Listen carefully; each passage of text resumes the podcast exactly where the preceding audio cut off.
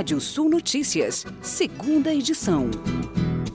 O mercado financeiro voltou a elevar as estimativas para o índice de preços ao consumidor amplo, IPCA, a inflação oficial do país para 21 e 22. As previsões do mercado constam no relatório Focus, divulgado ontem pelo Banco Central. Os dados foram levantados na semana passada em pesquisa com mais de 100 instituições financeiras. A expectativa para este ano do mercado para o IPCA subiu de 8,51% para 8,59%. Essa foi a 27ª alta seguida do indicador. A carne suína registrou aumento de competitividade em relação às proteínas bovina e de frango em setembro, segundo o CPEA.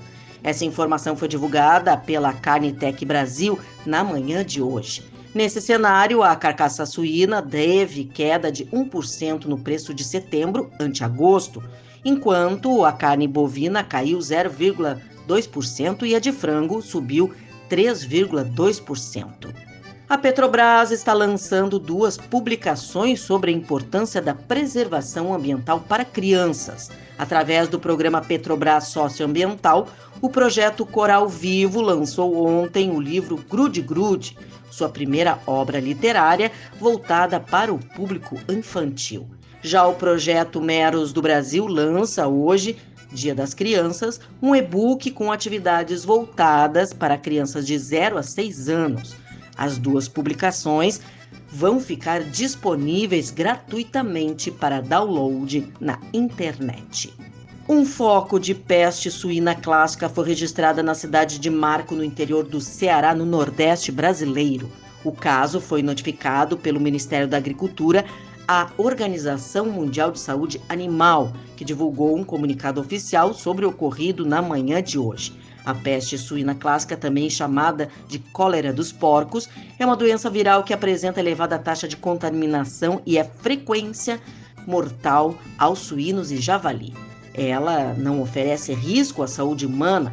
Conforme a OEA, foram registrados casos em nove animais em uma criação de subsistência no município cearense. Desses, oito porcos morreram e um teve que ser sacrificado um projeto de lei em debate no Congresso Nacional está propondo a proibição das exportações de animais para abate. Se aprovada, a nova lei poderá impedir as vendas internacionais de gado vivo.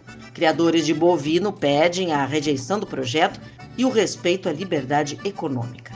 Para a Associação Brasileira de Angus, a proposta legislativa é um retrocesso do mercado brasileiro. O projeto de lei, que pretende proibir a exportação de animais vivos para abate, teve origem em uma sugestão legislativa. A matéria agora deverá ser analisada pelos senadores, que fazem parte da Comissão de Agricultura, e em seguida pelos membros da Comissão de Assuntos Econômicos. E a empresa SpaceX torna-se a segunda empresa de capital fechado mais valiosa do mundo empresa de exploração espacial fundada pelo magnata Elon Musk, valorizou-se em 33%, segundo o canal norte-americano CNBC. Com isso, a companhia passou a ser avaliada em mais de 100,3 bilhões de dólares e fica atrás apenas da ByteDance, com um valor estimado de 140 bilhões de dólares. E a Itaipu atinge marca de 50 milhões de megawatts gerados em 2021. O volume de energia seria suficiente para abastecer o planeta por 19 horas, o Brasil por um mês e sete dias e o Paraguai por dois anos e 11 meses. E vamos aos destaques do portal radiosul.net. Final Nacional da Paleteada 2021 consagra vencedores da Força A em Esteio, no Rio Grande do Sul. Na volta da estrada, onde o regional e o universal se encontram, uma parceria musical entre os compositores Ranieri Spor e Matheus Neves da Fontoura. Você pode ler essas e mais notícias no portal radiosul.net. Pode ouvir esse boletim no seu agregador favorito de podcast. Eu, Kátia Desessar, volto amanhã às 8h30 da manhã no Rádio Sul Notícias, primeira edição. Previsão do tempo. Olá, ouvintes da Radiosul.net. Vamos com os dados da precipitação dessa segunda-feira, dia 11 de outubro, no estado. Tivemos chuva de 20 a 40 milímetros em áreas da campanha, fronteira com o Uruguai, nos vales e no noroeste. Uma média ali de 5 milímetros em áreas em algumas áreas do sul, do oeste e do centro-oeste. Pouca precipitação em áreas do norte, no Planalto e na divisa com Santa Catarina, ali de 2 até 10 milímetros. Na noite dessa terça-feira, aí nesse feriado de Nossa Senhora de Aparecida e o Dia da Criança, com nebulosidade se mantendo no sul, é, nebulosidade na campanha, até uma, alguma variação de nebulosidade. No oeste, no centro e no leste devemos ter aí também um comportamento é, de variação de nuvens.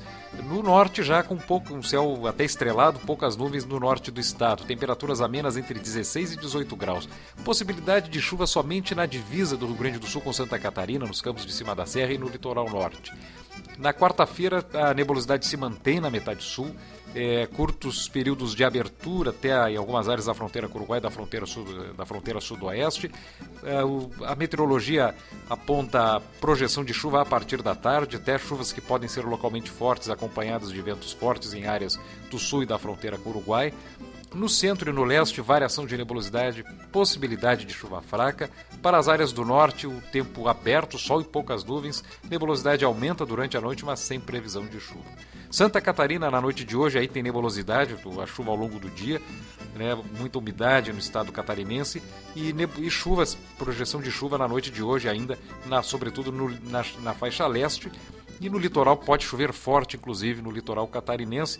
No oeste já um tempo mais firme. Na quarta-feira, nebulosidade se mantém é, em grande parte do estado tempo continua mais aberto na faixa oeste. No Paraná, nebulosidade de chuva fraca no leste é, do estado nas próximas horas. Aí a faixa litorânea, a faixa leste tem é, precipitação, mas uma precipitação mais fraca. E na quarta-feira aí nós temos nebulosidade com umidade se mantendo nessas áreas e o sol com variação de nuvens em áreas do oeste e do norte paranaense.